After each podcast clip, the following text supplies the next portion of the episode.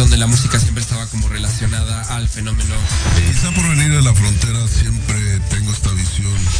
Hablar de derechos humanos es bastante diverso. Siento que el arte está muy estigmatizado en ese sentido. Se abre el telón y se encienden los micrófonos del programa que te lleva al backstage del arte, la cultura y la producción. Última llamada. El show va a comenzar. Café en Ja-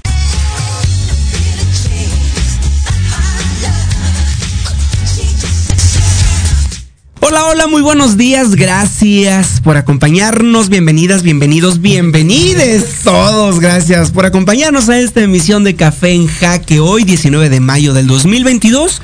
Muy felices porque estamos ya muy cerca de, de entrar en, en ese momento donde Café en Jaque cumplirá un año. Cerquita estamos. de Cerquita año, ¿eh? estamos de eso. Y como cada jueves estoy muy contento porque hoy aquí en el micrófono me acompaña, como ya varios jueves, Emilio Bozano. Pablo Fernando Ramírez Alcázar, muy buenos días, feliz jueves. Cuéntanos esta semana cómo has estado, cómo te ha ido. Pues además de volverme un poquito loco, como creo que ha estado el universo, esto de Mercurio volver a la, retrógrado. a- esto de volver a la nueva normalidad, creo que no es tan nueva normalidad, es una normalidad que yo no conocía y que tampoco la veo normal eh, en el ajetreo de hacer cosas, de hacer muchas cosas. Hacía creo años que no estaba en este nivel de intensidad, lo cual estamos muy contentos. Y aprovechando en esa Es intensidad. el eclipse de hace un par Es de el días que eclipse, sigue haciendo seguramente, seguramente sigue haciendo efecto. Y también nos acompaña aquí en la cabina de Café en Jaque de producción, Diego Álvarez. Hola, hola Pablo, Emilio, ¿cómo están? Oye, qué gacho el Jimmy, no te puso aplausos. Mm, no importa, no importa. Quiere llorar. Quiere llorar. ¿Cómo estás? Muy bien, muy bien, muy contento de estar aquí con ustedes, con todos los que nos están escuchando, como siempre, como cada ocho días, aquí en Café en Jaque. Y recuerden, bueno, a todos los que nos escuchen, que estamos recibiendo sus opiniones, comentarios, dudas, todo lo que quieran platicarnos a través de las diferentes redes sociales de arroba Proyecto Radio MX en Instagram y Facebook y por supuesto arroba Café en Jaque en Instagram para que nos manden toda su información. También les invitamos a que sigan consultando nuestra página de internet donde podrán ver los programas anteriores y conocer a todos los que han pisado este espacio en www.cafenjaque.com. Ahí están las redes sociales, ahí está la página www.cafenjaque.com. Y Emilio Bozano, hoy, hoy tenemos muchas sorpresas y ¿por qué no empezamos? Vamos a empezar con nuestro querido Diego. Diego, Diego que siempre nos tiene información y que trae entre manos varios proyectos, ¿no? Trae entre manos varios proyectos que, que están sucediendo. De la- algunos ya tenemos noticias, ya tenemos cartel. En algunos ya se están promocionando varias de las cosas que este equipo de Café en Jaque desde su área de producción están trabajando. Diego, ilústrenos, maestro. Bueno, hoy les traigo tres recomendaciones. Las tres van del, son del teatro de la ciudad y también me complace decir que las tres son recomendaciones de casa.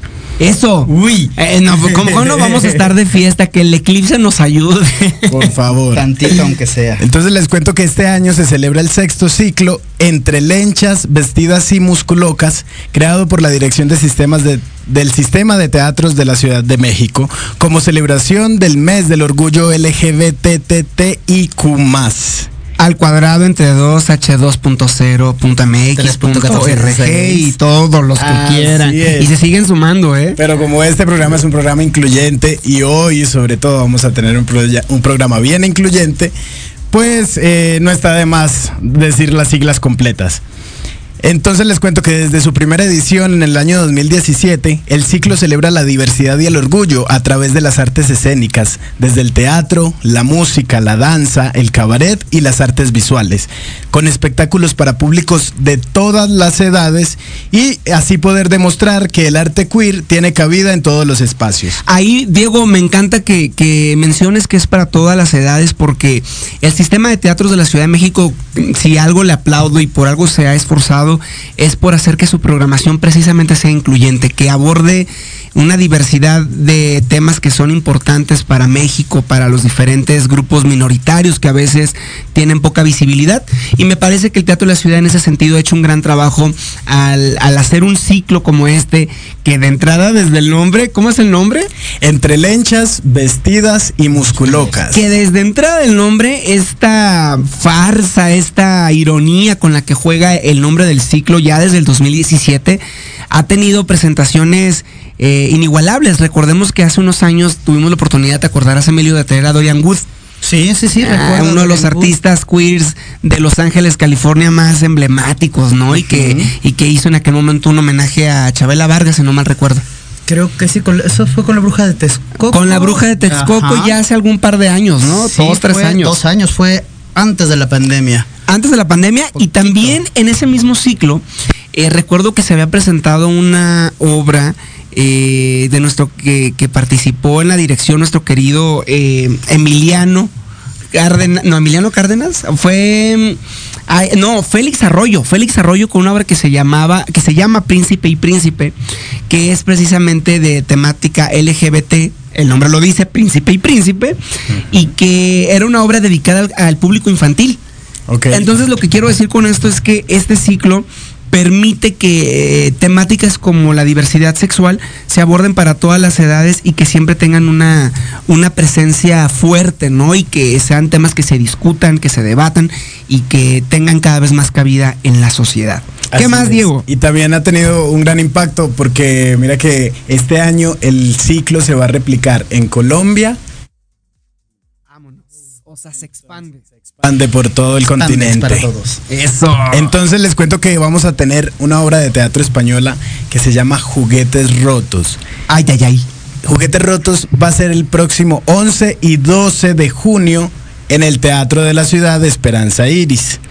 Eh, esta es la historia de Mario, que es un joven que abandona su pueblo y conoce a Dorin, que es un transexual que, vive del, del show, del espectáculo, ¿no? Porque sabemos que, bueno, es, está basado en, en una España de los años 70. eh, y pues el escenario era como el único lugar público, por llamarlo de alguna manera, donde estas personas se podían liberar, ¿no? Y ser quien de verdad eran. Eh, Claro, porque aparte recordemos que en esa época el catolicismo eh, infundido y oprimente dado desde la Casa Real, ¿no? Este hizo que España fuera de los últimos países de Europa que tuvieran una apertura a la diversidad sexual como hoy la conocemos, ¿no? O sea, hoy España, por supuesto, es de los grandes eh, que, que ¿cómo llamarlo?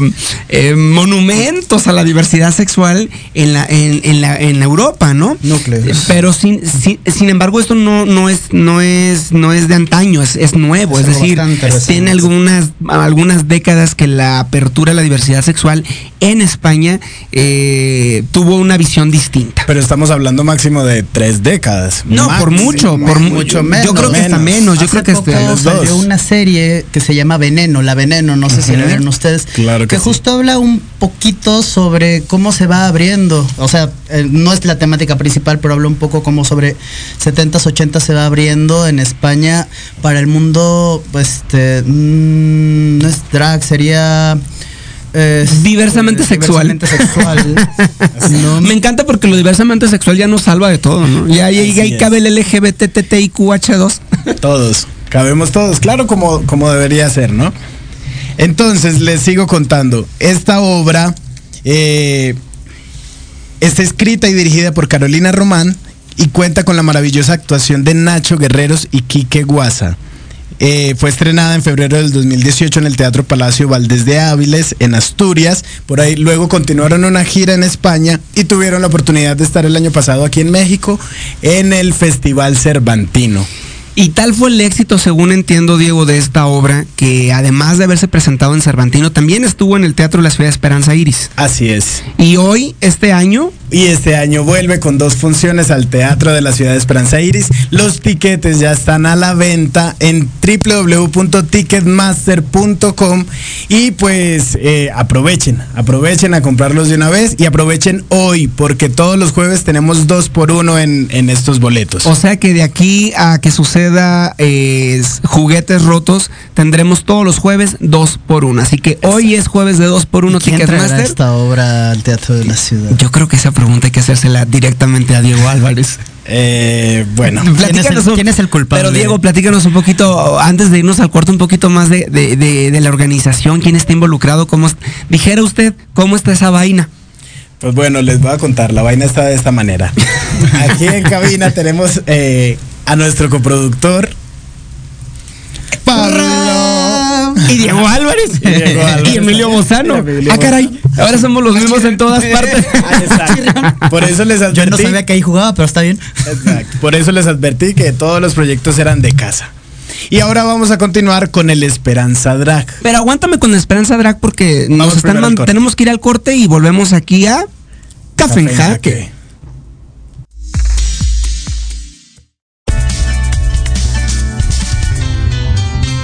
Café en Jaque. Regresamos. En Proyecto Radio MX, tu opinión es importante. Envíanos un mensaje de voz vía WhatsApp al 55 64 18 82 80 con tu nombre y lugar de donde nos escuchas. Recuerda 55 64 18 82 80. Ahora te toca hablar a ti. Hola, soy Maggie Domínguez invitamos al programa Finanzas Disruptivas. Los días jueves de 12 a 13 horas. Una nueva forma de ver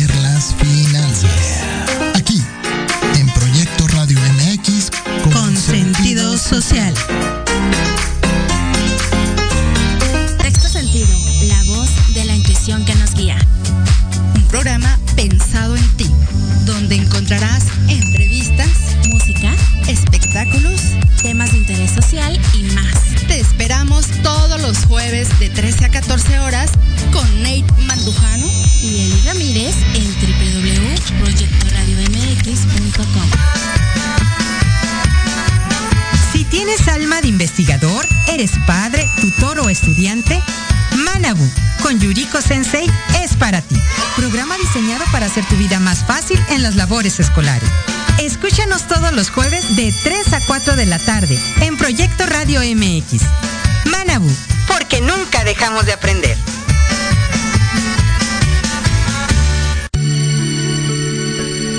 Tardes de café con Los Ángeles.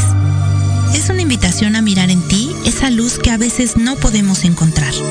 Yo soy Marta Liliana Santuario y te espero todos los jueves a las 6 de la tarde por Proyecto Radio MX, con sentido social.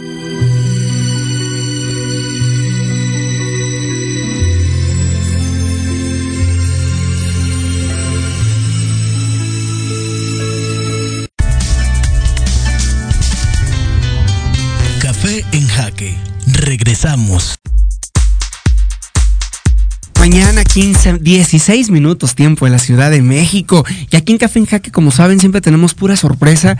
Y en el primer bloque platicábamos que el mes de junio es el mes dedicado a la diversidad sexual.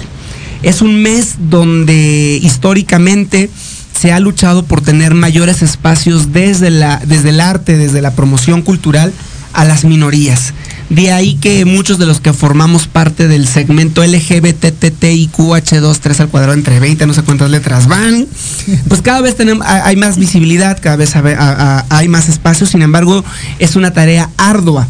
Y en este espacio incluyente no solamente cabe la comunidad LGBT, hablar de inclusión es hablar de todos aquellos que a veces no son visibles por una u otra razón y que se abre un espacio para que cada vez haya más voz y que seamos más escuchados desde la minoría a la que pertenezcamos.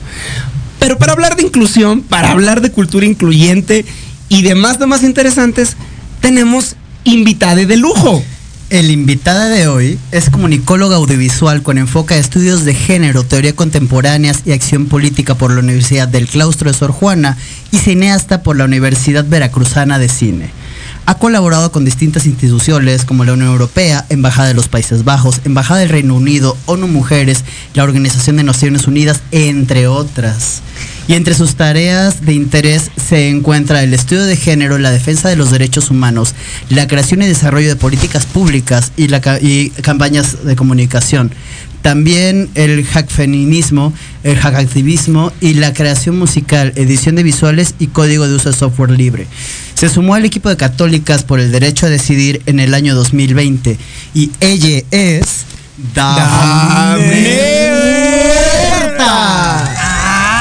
Írale. ¡Vámonos! Pero Dafne, sin nervios. Mira nomás esa bienvenida. ¿Cómo estás? Bienvenida a Café en Jaque. Bien, bien, bien. Bien chido, la verdad, después de esa presentación. Te dije que le cortaras en Le corté. Oye, pero es que, pero es que tremenda experiencia, hay que presentarla como bombo y platillo, porque definitivamente estamos convencidos que eh, eres, eh, eres una figura pública que, que busca y que, y que necesitamos tener más figuras como tú. Y en ese sentido, quiero partir de esta pregunta. ¿Qué es la cultura incluyente? ¿Qué es, el, ¿Qué es la inclusión? ¿A qué nos referimos cuando hablamos de inclusión?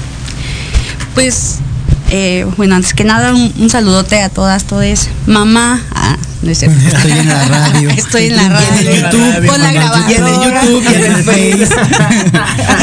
Mírala, mírala. Tómame fotos. en la cámara. Ay, hola, mamá. Aquí estoy, mamá, no te avergüences de mí. no te avergüences de mí. No, no es cierto. Eh, pues mira, creo que justo esta pregunta es muy importante porque muchas personas se preguntan como, y, ajá, ¿y por qué? ¿A- ¿En qué momento no estoy siendo incluyente? ¿No? ¿En qué momento eh, no estamos, no estoy mencionando como a todas las personas, ¿no? ¿Y qué es la inclusión? Pues es el mencionar a todas, la, la- como lo decías, todas las personas, toda la, la comunidad, todas eh, estas distintas, eh, estos distintos posicionamientos que existen en la realidad, ¿no? Que ya ahora de pronto como que en el discurso político se dice todas y todos y entonces ya estoy siendo bien incluyente, ¿verdad? Pero es más bien, no, te quedaste unos años atrás porque ahora ya hay nuevas, nuevas identidades, nuevas formas de pronunciarse y eh, pues sí, nuevas posturas sobre lo que somos como, como personas. Entonces yo diría que la inclusión sería este visibilizar a todas las identidades, todas las corporalidades. Wow. Y hablar de, tu trabajo eh, desde esta perspectiva incluyente. Sabemos que has hecho cine, que has trabajado como activista en diferentes espacios de tu carrera. Y hoy, ¿cuáles son esos principales caminos desde la inclusión que tú trabajas como activista? ¿En qué, en qué líneas principales, principalmente te has concentrado y has hecho un trabajo que va desde la investigación, desde la promoción en cultura? Pensar que cultura es compartir conocimiento y hacer eh, una mayor homologación de lo que sucede en el mundo, pues es un trabajo arduo. ¿Cuáles son tus principales líneas de trabajo en la inclusión? Pues mira, empecé siendo o queriendo ser un poco más, eh, sí, cultural, experimental. Cultura, pues es de todo, ¿no? Eh, pero sí, tal vez yéndome un poco más hacia, hacia el tema de lo, lo artístico, eh, haciendo sí distintos audiovisuales con el uso de código y de software libre. Entonces era un poco como reivindicar lo ya existente. No Ten- hay algún proyecto que tengo por ahí como de eh, cómo se visibilizan a las mujeres lesbianas en el cine, ¿no? Ahí está bueno. A ver, a ver, a ver, a ver, a ver. a ver. Cuéntanos, Platícanos, platícanos. Y entonces lo que hice fue como, pues sí, hay un chingo de imágenes de mujeres lesbianas, pero no necesariamente las lesbianas con las que una liga, ¿no? O sea, sino como pues, ajá. No por, no por algo, un dicho que sí es transgeneracional es el en gusto se rompen géneros. Claro, totalmente, pero bueno, tú ves en, en la, en el cine como hay las lesbianas de, que son más bien eh, mujeres que tal vez están siendo vistas desde la heteronorma, ¿no? Desde cómo la- las quieren ver los hombres. Entonces yo dije como, no, pues mira, vamos a romper ahí y a partir de, de utilizar también palabras con, eh, o sea, yo, yo, yo lo que hacía era como... eh, ¿Qué palabras son las que a mí me, me remontan hacia eh, el ser lesbiana, ¿no? Y con y en el en el video, igual está, está medio friki, ¿eh? pero está está medio medio freak más bien no friki.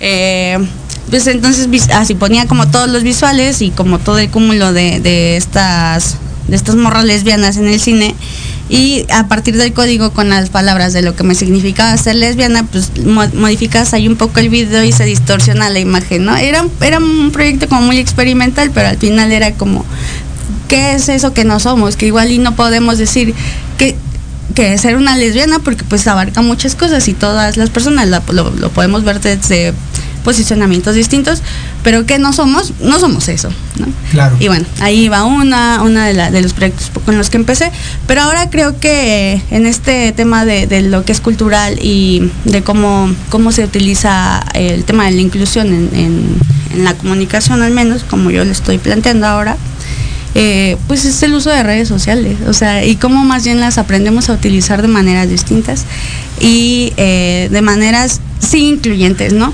Y que, y que ahí me imagino, Dafne, que hay poca, hay poca investigación, hay poca bibliografía, es decir, es algo que apenas como sociedad estamos estudiando conforme está sucediendo. Totalmente, y porque no hay como un curso que puedas tomar de inclusión para redes sociales, por ejemplo. Eh, que bueno, inscríbanse. Ah, no es cierto. Por favor, por favor. Pero por favor, o sea, ¿estás trabajando o hay, o hay foros abiertos al público que, que esté interesado en aprender? Fíjate, en algún momento vino una gran activista feminista, Metzeri, Metzeri Ávila. Casi ni la conozco. Ya mejor no la conoces. Y yo le pregunté a No Metzeri, conocía oye, a. ¿en dónde puedo aprender a hablar correctamente? Porque yo me pongo nervioso cuando ya no sé cuándo es.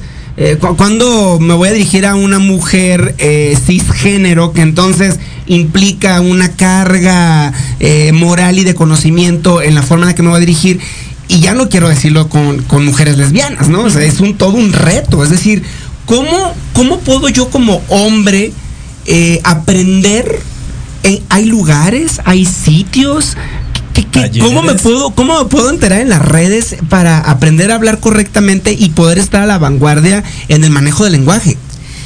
Sí, pues mira, creo que sí, sí hay talleres, sí hay cursos, sí hay, ha- hay muchas eh, opciones tal vez de, de poder aprender, al menos en el uso del lenguaje, ¿no? Pero yo te la voy a poner fácil, o sea, pregunta cómo quieres que, que se refieran a ti. En este programa, por ejemplo, hubiera estado bueno que me dijeras cómo me refiero a ti. Ok, empecemos. Estamos aquí en Café en Jaque y, Y no hoy te tenemos. regañando. Y hoy tenemos.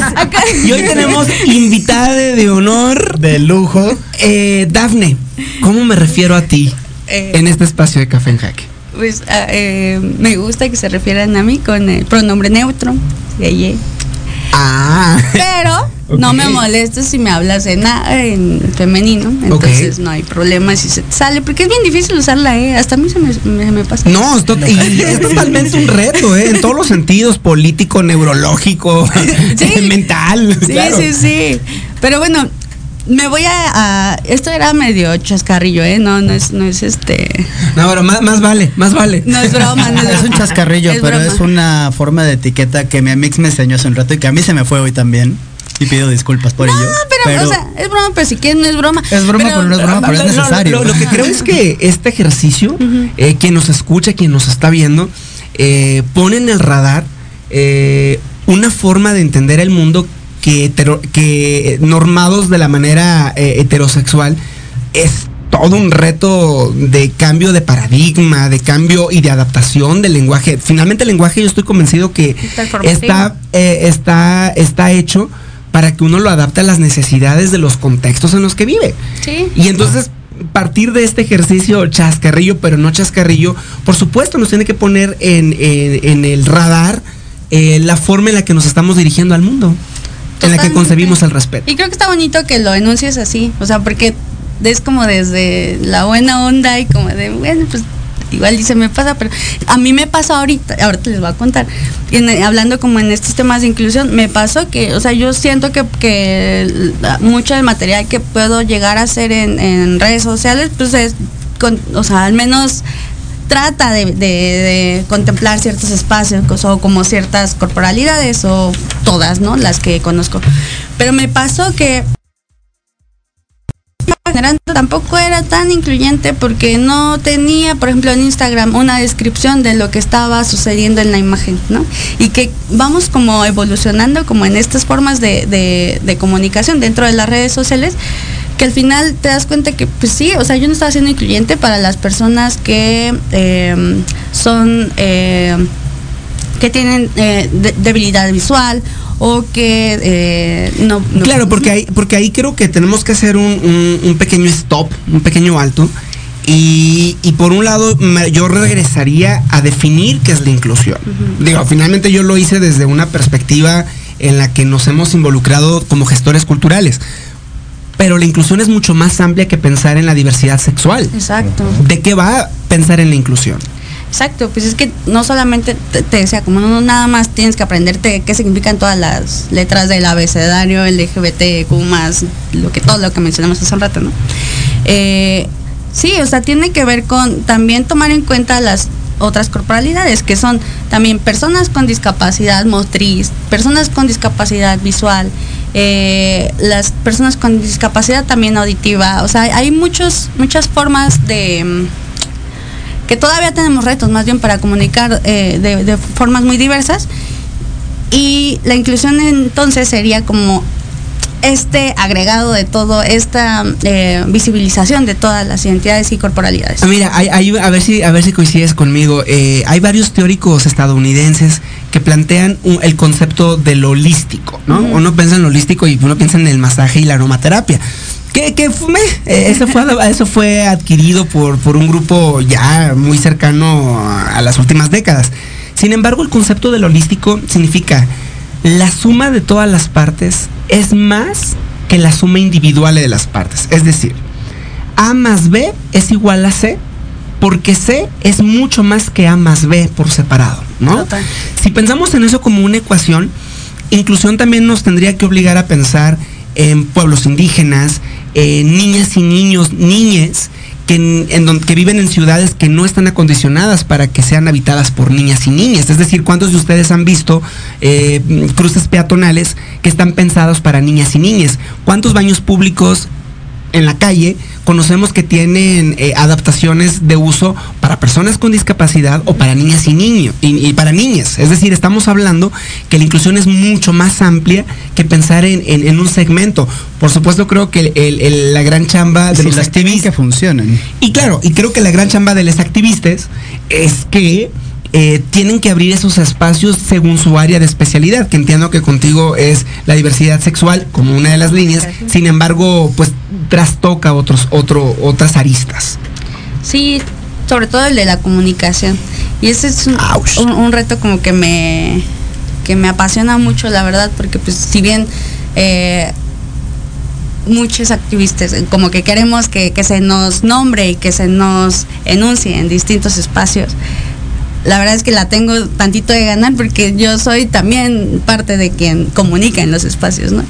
Entonces esto, esto me, pues sí, me hace muy feliz y también me hace eh, todo el tiempo estar como, eh, pues sí, re- eh, eh, rehaciendo también el conocimiento que yo adquirí tal vez en algún momento en la universidad, que ahorita ya es como se queda, se va quedando, te vas quedando corte conforme va avanzando eh, el tiempo, porque el, a nivel tecnológico vamos avanzando, pero también creo que justo lo que decías hace un rato, como que a nivel de, de, de discurso y a nivel de, pues, de vida en general, o sea, el avance de la humanidad está bien cabrón. Ay, sí, puedo decir cabrón. Sí, tú di, tú di, tú di. Cabrones. Ahí, ahí que Jimmy nos regañe. está muy cañón y entonces eh, ¿cómo, va- cómo es que vamos avanzando a la par en todo no está es un reto muy complicado pero muy necesario Bu- Bueno, finalmente creo yo que eso nos lleva a filosofía pura, ¿no? Es decir, si como humanidad hemos crecido, la pregunta sería, ¿hemos evolucionado en la forma en que nos comunicamos al ritmo que la sociedad o la humanidad propia ha crecido? y creo que no Yo también creo que no.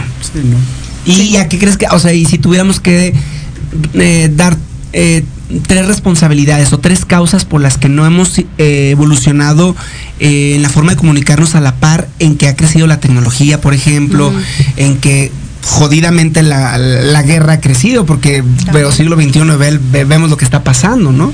Eh, ¿Cuáles serían las tres causas por las que como humanidad no hemos alcanzado ese ritmo de evolución en la comunicación?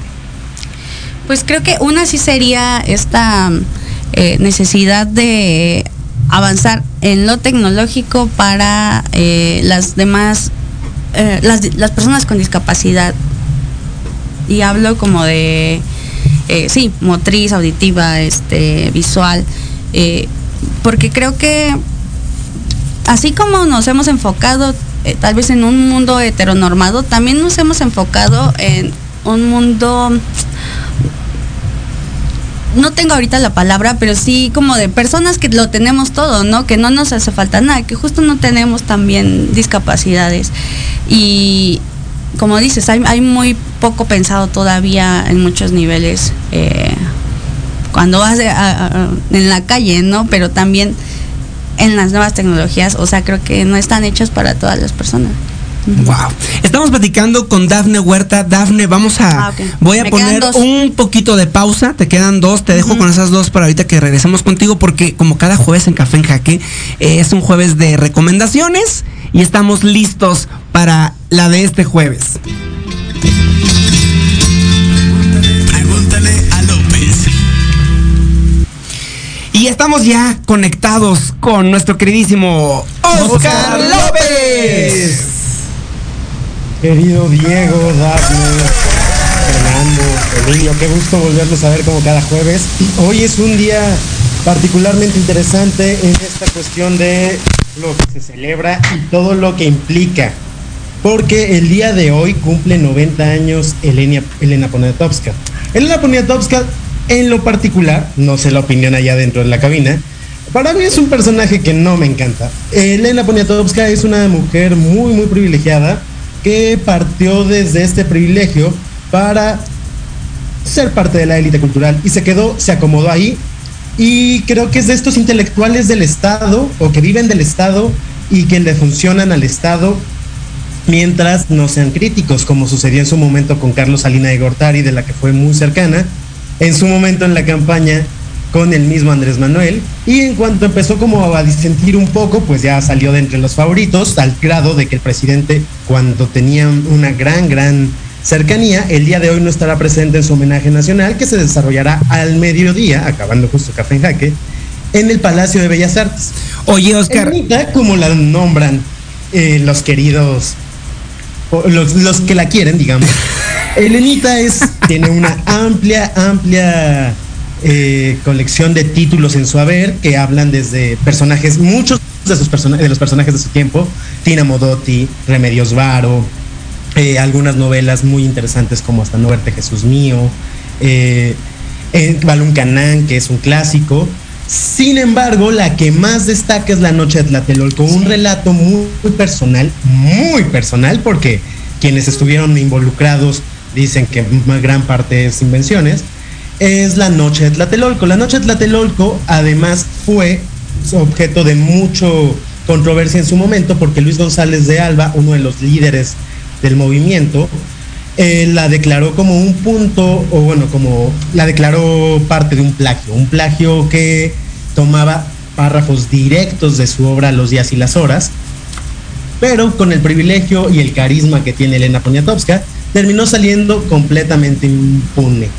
Esto no es la primera vez que sucedió, se repitió a lo largo de sus carreras, pero pues ya también es parte de la protección del sistema cultural que tiene la escritora que hoy cumple 90 años. Igual, eh, si ustedes gozan de la literatura, como a mí me pasa.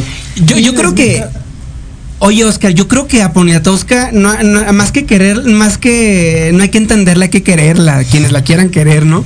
Pero ahorita que decías que hay otros personajes de la literatura mexicana que de pronto pues, son particularmente más interesantes. Hay un familiar, hay una familiar de Elena Poniatowska que a mí me gusta mucho, que es Pita Amor. ¿No? O sea, en todo caso creo que Pita Amor es mucho más profunda y mucho más, eh, mucho más auténtica en su forma de expresar eh, lo que ella como, como literata le dio al mundo, ¿no? Las décimas adiós de Pita Amor, pariente de Poniatowska, pues dan otra perspectiva. Exacto, resulta ser su prima de Pita Amor y tiene una gran, gran, o sea, como poetisa es impresionante la obra que nos lega Pita Amor. También una de las cosas que es interesante de Elena Poniatowska y que nos retrata muy bien su privilegio es que resulta sobrina del último emperador polaco. Entonces, pues, llegan a México con las condiciones de la Segunda Guerra Mundial, huyendo de Europa a su familia, y aquí se asenta y una de las anécdotas que cuenta eh, Elena Poniatowska de, era como que en su casa la obra de Diego Rivera estaba vetada porque pues había tenido, se había involucrado sexualmente con su prima, Tita Amor, y pues a la familia no le parecía, además de que pues Diego Rivera también tenía. Oye, Oscar, te voy a dar un reto al aire porque yo con tanta cosa, con tanto chisme que nos cuentas de estas cosas de la cultura y el más allá, este, va a estar bueno que un día te, nos agarramos, agarra- hagamos un café en jaque de puro chisme de, la- de los literatos mexicanos, ¿no? Y sus familias. Estaría increíble ahí. Lo espero, ahí está el reto, ya te lo di al aire, ahí está el reto. Aquí dejo a- al productor para que lo- La nueva sección le pongan fecha. será Pregúntale el chisme a López. Y algo, porque sí, eh, nuestros amigos que han seguido Café en Jaque saben si algo me gusta en esta vida es el chisme. En el ámbito literario y de la historia es algo que pasa. ¿Qué más, Oscar Alejandro? Otra de las cosas que, otro de los eh, cumpleaños que se celebran hoy es Pete Townsend, el gran, gran guitarrista de la banda de Who, uno de los icónicos eh, miembros de la Salón de la Fama del Rock and Roll y uno de los grandes compositores también de los 60 británico, cumpleaños. Eh, Pete Townsend es súper reconocido porque, digamos, en esta idea de The Who de generar una marca y un rompimiento como con todo lo que significaba la tradición, ellos se dedicaban a romper los instrumentos. Entonces, los primeros que rompieron instrumentos sobre un escenario fue Pete Townsend, una vez por mero, mero accidente, que levantó la guitarra y la estrelló contra el techo. Entonces, ahí empezó todo. Y Kid Moon, Kid Moon era el baterista del el ori- baterista original de The Who, que en el cual está inspirado Animal, el moped de Plaza Sésamo. Que es mi favorito. Uno de mis programas favoritos, así es, mientras tenga marionetas, ese es mi programa. Y eh, se dedicaban a destrozar los escenarios, lo- en el escenario los instrumentos. Entonces también eh, celebremos un poco de un poco la vida de Pete Townsend, escuchando a The Who, a My Generation, Baba Rayleigh, o esta gran, gran ópera rock que se llama Tommy. Entonces no se lo pierdan, es una cosa que es seguramente por una eh, por series de televisión por en algún momento habrán escuchado una canción de The Who si no es que no lo conocen eh, a profundidad acérquense a ellos es todo un viaje y por último como ya como arrancó este programa que es el medio de difusión oficial de las cosas que se hace que hacemos entre todos eh, no alcancé a escuchar tal vez, pero también es- se presenta este 19 y 20 el coro acardenchado del cual forma parte. Entonces, esto de la autopromoción es... Es divertido, oye, bien dicen, ¿no? Si uno no se echa porras, ¿quién? Pues sí, oye. Exactamente. Entonces, 19 y 20, no se pierdan el coro acardenchado, es una de las cosas más increíbles que pueden escuchar, un espectáculo lleno de paisajes sonoros, de tradición musical y vocal, dirigido por Juan Pablo Villa, y es un coro numeroso que en este momento no tengo el número exacto de integrantes. 19. 19 integrantes del coro acardenchado. Me han contado. que esta experiencia sea única. Igual se recomienda muchas veces eh, ser parte de este espectáculo con algún clase de estupefaciente, lo hará un poco más disfrutado. Pues aprovechando el comercialazo, querido Oscar López, vamos a regalar dos cortesías el día de hoy. A, que- a quien se comunique al Instagram del Coro Cardenchado Ahí voy. y Ahora, ¿cuál es, diga la es el- frase ¿Cuál es el, el Instagram del coro acardenchado? arroba Coro Cardenchado. Muy bien. Y en Facebook también están como Coro Acardenchado. Y en Twitter como Acardenchado. Nada más sin lo de coro. Este, pero bueno, en el Instagram, quien llegue por allá y manda un mensajito diciendo los escuché en Café en Jaque de Cardo a Flores la contraseña, se va a llevar una cortesía. Tenemos dos de estas, pásele, pásele, tenemos machaca con huevo. Pásele, pásele, recuerden la contraseña es de Cardo a Flor, ¿verdad? Ajá. Entonces, no se lo pierdan. Además, en el escenario del eh, Teatro Esperanza Iris es una experiencia imperdible. Y como cada jueves, además de eh, esta sección que es Preguntar a López. También los quiero invitar a que si aquellos que nos escuchan quieren que hablemos de un tema en particular, lo hagan, nos lo hagan saber a través de redes sociales. Yo estaré muy eh, dispuesto y abierto a investigar, chismosear al respecto y contárselos cada jueves de Café en Jaque. Pero como cada jueves, eh, antes de despedirme, le damos paso a la querida Zaira de la revista Alas Blancas, que como cada jueves nos hablará de un nuevo escritor, en este caso Emily Dickens. Entonces, muchas gracias amigos de Café en Jaque, nos vemos pronto. Hasta la próxima. Hasta la próxima. Oscar. Alas Blancas con Zaira García. Ensueño. Para fugarnos de la tierra un libro es el mejor bajel. Y se viaja mejor en el poema que en el más brioso y rápido corcel. Aún el alma del pobre puede hacerlo, nada por ello ha de pagar. El alma es el transporte de un sueño, se nutre solo de silencio y paz.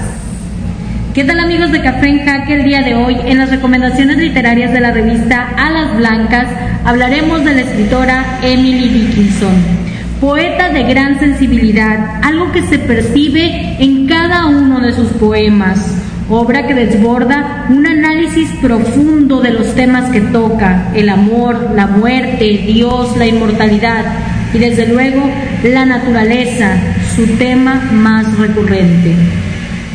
Cuando cuento las semillas sembradas allá abajo para florecer así, lado a lado, sus poemas, estructurados en imágenes, son solo una excusa para crear pinturas poéticas, si es que el término se permite. Cuando examino a la gente que tan bajo yace para llegar tan alto, una observación cuidadosa de la naturaleza, misma que se refleja en su obra poética, el vuelo del ave, el germinar de la semilla, los cambios de estación, el nacimiento y la puesta del sol. Todo ello con una observación filosófica. Emily Dickinson fue un capullo que floreció al morir. Su obra publicada fue póstuma y su reconocimiento ha perdurado al ser considerada una de las más importantes poetas de Estados Unidos. Cuando creo que el jardín que no verán los mortales ciega el azar sus capullos y sortea esta abeja, puedo prescindir del verano sin queja. Pablo, amigos de Café en Jaque, espero que hayan disfrutado tanto como yo los fragmentos de la obra de Emily Dickinson. Como siempre, agradecemos el espacio que nos brindan cada semana y esperamos coincidir con ustedes el próximo jueves. Hasta luego. Alas Blancas con Zaira García.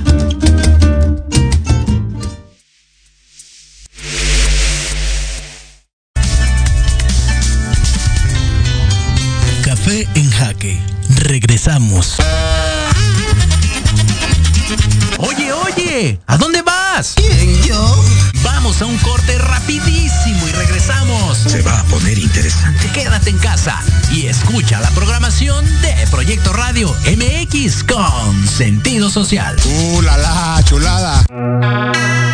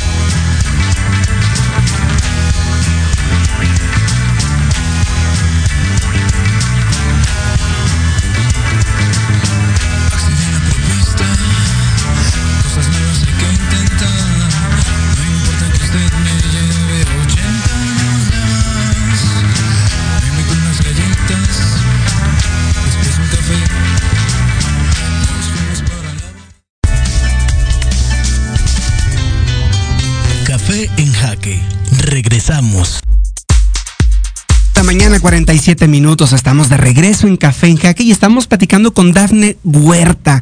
Eh, ella, ella es eh, activista, cineasta y, por supuesto, eh, promotora de la cultura inclusiva en nuestro país, principalmente a- en temas de comunicación a partir de la diversidad sexual.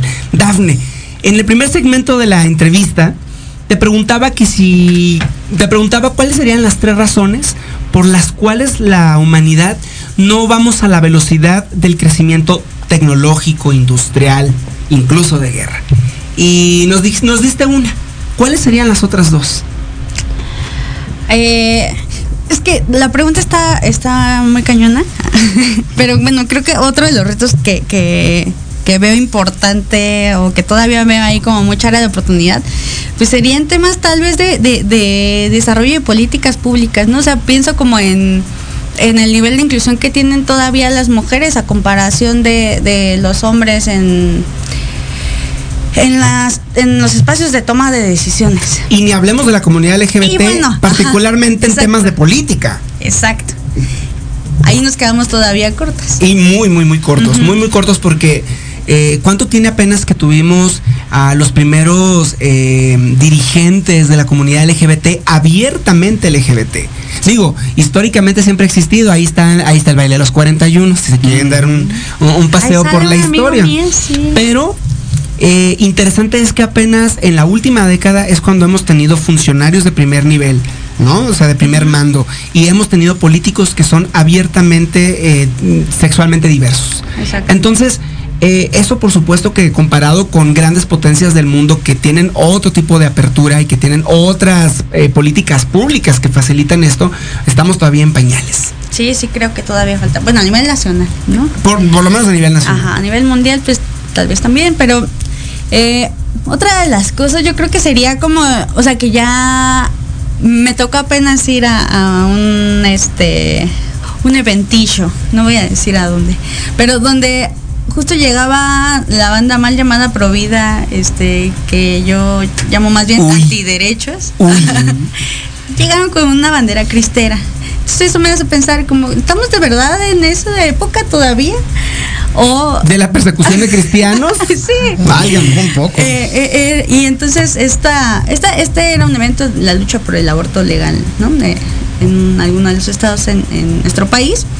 Pero pienso como, tal vez falta también una, pues sí, reivindicar un poco como todo el tema de la fe y cómo podemos eh, leer, eh, sí, tal vez el poder acceder a las distintas religiones, pero ya no desde una heteronorma o desde el heteropatriarcado, sino pues, Que en ese sentido yo de, yo, de defender, agradecer y reconocer mucho la chamba que ha hecho el Papa, ¿no? O sea, me parece que el Papa ha hecho un parteaguas en, eh, en el reconocimiento de la fe cristiana, pues. Partimos de que el ser humano necesita creer en algo, sí, necesitamos, es, eh, es natural, es parte de, de- de lo que nos diferencia de los animales, ¿no? El creer en, en- en una- en algo sagrado, en algo superior. Y me parece que eh, el catolicismo está, está viviendo esta revolución a mejor tardía, ¿no? O sea, digamos, la, la- la- la revolución de la iglesia, de la iglesia católica como la más, la más profesada de nuestro país, pues ha vivido una revolución tardía, pero algo que hemos de reconocer, o al menos yo particularmente lo reconozco, es que en la última década eh, los últimos papas han, han propiciado ese cambio de paradigma. De ahí que en, en esta parte yo a lo mejor le pondría dos asteriscos a, tu opinión sobre, eh, sobre cómo se concibe la religión. Y esos dos asteriscos los pondría muy puntualmente en, en la en desigualdad social, es decir, el tema de la desigualdad eh, deriva en falta de educación, deriva en falta de empleo y entonces las necesidades básicas de una persona se convierten en otras y no el desarrollo intelectual. Exacto. Sí, también creo que, o sea, en este, en estos asteriscos agregaría que justo la religión tiene mucho que ver con eh, el acceso a los derechos, de los que muchas minorías todavía están, más bien a los que muchas minorías todavía no accedemos, ¿no? No podemos acceder. Y en esto que decías del Papa, sí, creo que eh, el Papa ahora... mm, a comparación de, de- todos los que hemos tenido anteriormente, se ha abierto como a muchas, a muchas nuevas eh, narrativas donde no necesariamente te dice que está, que, que, mm, que está mal ser parte de la comunidad LGBTI más, pero también hay ahí todo otro tema, o sea, hay una, hay algo que, que es la bendición de la iglesia que se otorga solamente ahorita a, a las parejas de la heteronorma, ¿no? Es como, sí te acepto, sí está bien, no los maten, pero no les puedo dar la bendición. Hay todavía muchas cosas Pero que- nos vamos en el infierno. Ajá, Y, y que claro ajá. que eso eh, en un tema de arraigo espiritual es todo un rock and roll, ¿no? Para quienes lo viven, lo vivimos. Exacto, y, y sobre todo porque una, pues, a que a- te acercas cuando necesitas algo, cuando necesitas como este, este apapacho de lo divino, pues sí te acercas a la religión, ¿no? Eh, pero también el, el Dios castigador que eh, nos han mostrado y enseñado siempre desde que estábamos chiquites, pues ha sido una limitante, creo, en, en, las narrativas que, creadas como para los espacios de tomas de decisiones, ¿no?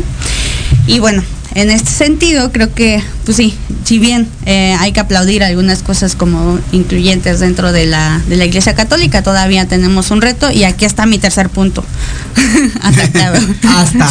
Muchísimas gracias, Dafne. Dafne, ¿dónde te encontramos? ¿Qué andas haciendo donde puedas, donde puedas invitarnos a los interesados en seguir aprendiendo y conociendo sobre diversidad sexual, inclusión y, y comunicación? Ah, pues mira, eh, en específico, ahorita que estaba hablando del, del Papa, ay, eh, Católicas por el Derecho a Decidir, que es una, una organización este, que justo lucha por, por la, la suma de derechos para todas las personas. Es una organización donde, donde estoy colaborando ahora, como si, si justo desde la comunicación. Eh, pero también he estado colaborando con, con la Embajada de los Países Bajos y con eh, la Unión Europea en, en justo eh, poder llevar otras narrativas a otros espacios más jóvenes, ¿no? Como para cuidar el medio ambiente, para poder apoyarnos entre todas, todos, todes en esta en este cuidado de- del medio ambiente, del agua, los bosques, todo. Ya nos vamos. Pues ya el tiempo se nos acaba, querida Dafne, querida Dafne. Ay, mira, ya ves, ahí está. Eh, ves aquí el que ahí está reto, ves que ahí está el reto, pero no nos vamos a despedir. Dafne, aquí siempre los micrófonos abiertos y el espacio para ti. No, gracias por la invitación. Estuvo muy, muy interesante. este Estuvo programa. bueno, estuvo Me bueno. quedé con ganas de más, la verdad. No, bueno, pues aquí, cuando gustas, aquí tienes este espacio a, a tu disposición y nosotros encantados de recibirte y de seguir platicando. Pero antes de irnos, Jimmy, antes de irnos, tenemos eh, la última recomendación de Cultureando con Diego Álvarez. Así es, y es que el, eh, ahora está abierta la convocatoria para Esperanza Drag. Esperanza Drag es un concurso de lip sync que se realiza en el Teatro de la Ciudad de Esperanza Iris.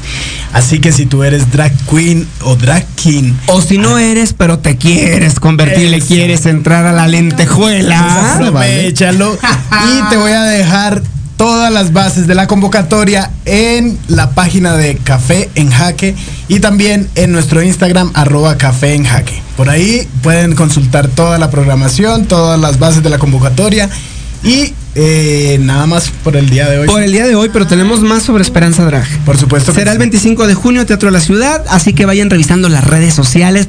Si quieres concursar o quieres ir a divertirte un rato, ahí está la información. Y nada, muchísimas gracias. Gracias a todos, gracias por acompañarnos. Dafne, muchísimas gracias por acompañarnos aquí a Mix. Diego, gracias por todas las notas. Pablo Fernando Ramírez Alcázar y a toda la gente que nos escucha en casa, les damos las gracias por acompañarnos hoy. Jimmy en los controles, un servidor Emilio Bozano. Y Pablo Ramírez, nos escuchamos próximo jueves 11 de la mañana. Café, en jaque.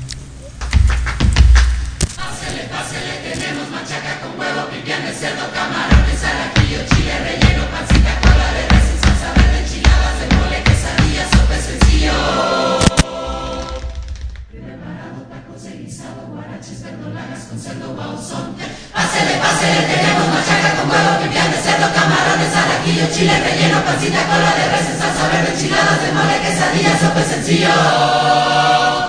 Preparado, tacos guisado, guarache.